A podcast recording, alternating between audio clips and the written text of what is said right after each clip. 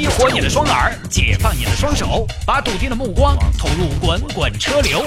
微言大义，换种方式，用听觉纵横网络江湖。给我一个槽点，我可以吐槽整个地球仪。以下内容仅代表主持人个人观点，与本台立场无关。哎，欢迎收音机前各位听众朋友，在下班时段依然将你的收音机调到了一零二点六，特别感谢大家对我们的节目的支持。那接下来六点就进入到我们的微言大义小新闻的分享环节了。要在这个环节里面呢，跟大家分享一些网络上最近发生的热门的、有意思的小新闻。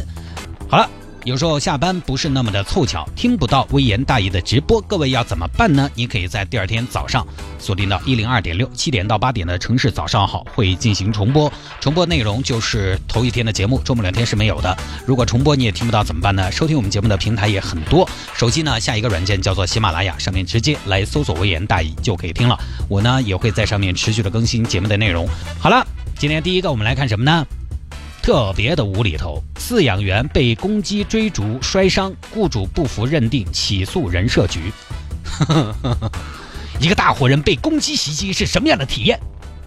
来，这个事情发生在山东，山东这个地方啊，这一年出了好多跟鸡有关的新闻。威严大爷就分享过好几次了。我记得有一次是压路鸡，半夜三更的时候从养鸡场路过，吓死了好多鸡。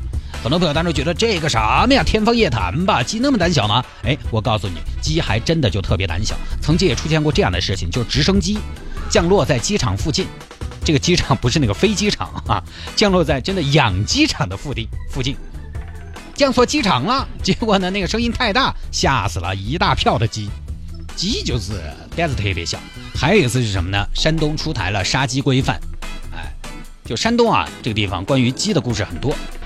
穷山恶水出刁鸡，哼 没有了。山东可一点都不穷啊，开玩笑的。来看嘛，这儿有一个养鸡场的饲养员潘某，潘大哥。潘大哥呢，每天工作就是养鸡，负责养鸡、养养鸡，啊照顾一下、呵护一下，然后同时呢，捡蛋。鸡生蛋了，他也捡。二零一五年十月的时候呢，潘大哥也有几年了，两年了啊。潘大哥去捡鸡蛋，结果被棚子里的一只老母鸡看见了，有人抢娃娃喽！人贩子来抢鸡娃娃喽！这个时候呢，一只大公鸡跳了出来。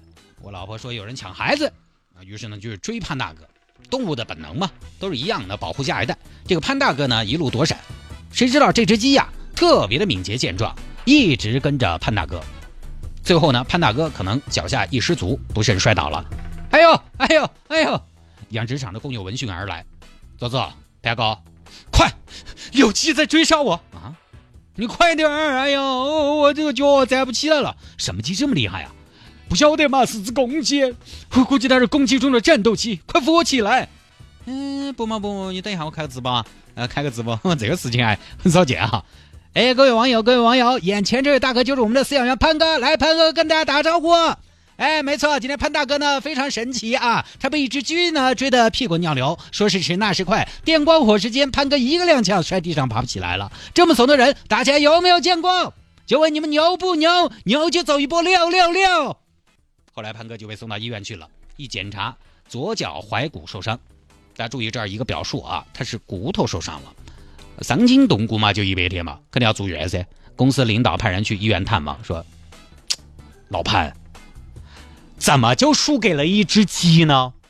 你说你被鸡追得满地跑，你让鸡怎么想？对鸡的鸡生观得产生多大的影响？老潘，我实话跟你说，那只肇事的鸡已经三天没吃饭了。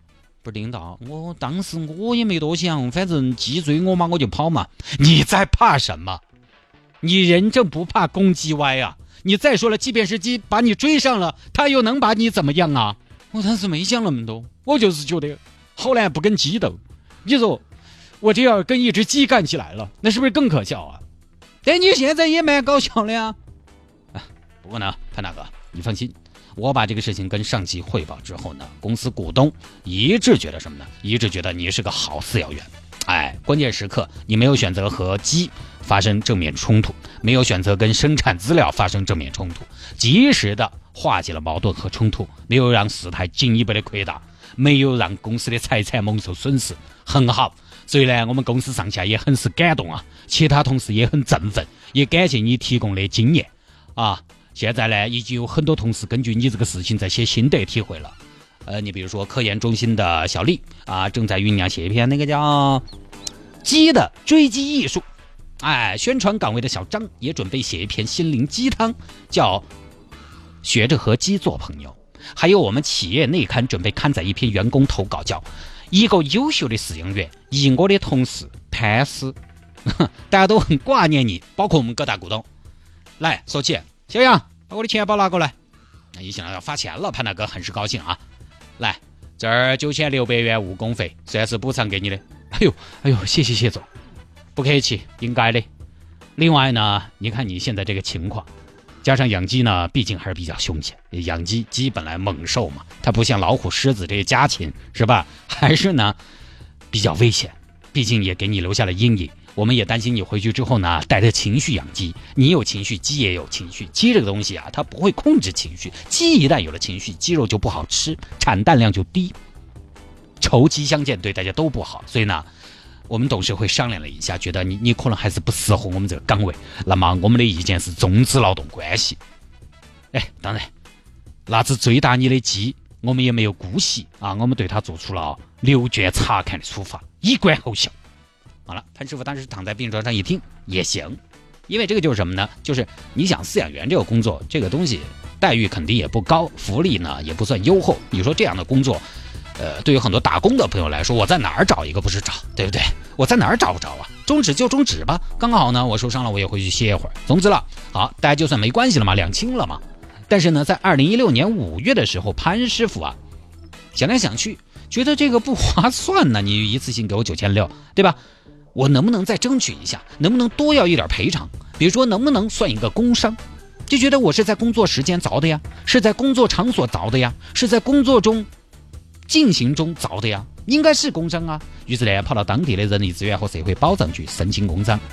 因为现在啊，其实呃有很多劳动方面的事情，其实只要劳动者不是太过分，一般有的时候还是会支持劳动者，因为就是还是稳定嘛啊。提提出了上诉，我工伤，咋回事嘛？养鸡场被鸡追，就该办到了。啊，这边一听作诉，就被认定为了是工伤，对不对？工伤接下来又要说赔偿，养殖场这边也挣扎了半天，提起过上诉，但是呢，法院判下来还是觉得工伤没有意义。这个确实，我觉得没得啥子好讨论的。这个绝对是工伤嘛，对不对？工伤认定的第一条就是在工作时间和工作场所内因工作原因受到事故伤害的。但是现在呢，其实，在实际的操作过程中，因为工作原因，这个有的时候很难界定，对不对？你说我在单位里头，我这儿可能耍手机，在舌头顾到耍手机，结果呢，脚下一滑起来的时候绊了一跤，啊，绊残了，这个算不算因为工作原因？也不太好说。所以呢，主要是工作时间和工作场所这两个一旦满足了的话，有的时候就不太好界定，一般就要判工伤。现在连上下班路上你遭交通事故受伤，你只要不是主要责任人，你都可以认定是工伤，更不要说潘师傅这种情况了。所以呢，铁定也是工伤。只不过呢，我看有网友在在嘲笑潘哥，说被鸡灼伤才是工伤吧？被鸡追逐到底，呃，追逐到底也摔了一跤，那属于智商的问题，怎么能是工伤呢？在这位朋友，你不觉得被鸡灼伤比自己跑绊了一跤更狼狈吗？而且我觉得不能这么说，什么意思呢？很多朋友都觉得啊，被鸡追得如此狼狈，是不是太可笑了？我觉得狼狈这事儿，但是这事儿不可笑。这个故事让我想起来很多人都经历过的，或者说呢，文学作品、影视作品里边经常出现一个什么事情呢？就是一个画面啊，大白鹅小时候被大白鹅追的经历。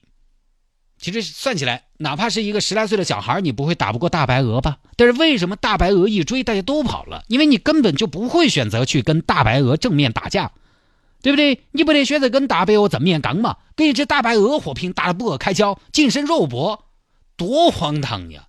一般动物来追人，人的反应都是跑，那是下意识的。反倒是一个人，他朝你来了，你可能要迎上去，做什么？对不对？因为我们不可能跟动物在那掐在一块儿。跟狗搏斗，攻击袭击，我又不可能选择正面迎敌。来来来，爪子爪子，你要爪子嘛？我们来撕鸡今天也不可能，对不对？就只有回避。有时候不跑还好，但人一旦下意识的跑，被追的时候是越跑越害怕的这样一种心理。为什么越跑越害怕呢？因为人在进化的时候就慢慢养成了一个习惯，一种心理习惯，就是他不喜欢自己的身后有东西。比如有的时候啊，有其他有台一些主持人他们过来观摩啊，参观我们的直播，然后有些朋友呢就站到我的身后，哎，我真的很想扯过去抓他一脚，把他抓出去。不是，你就特别不舒服，你感觉后边站个人，而且我不喜欢在后边。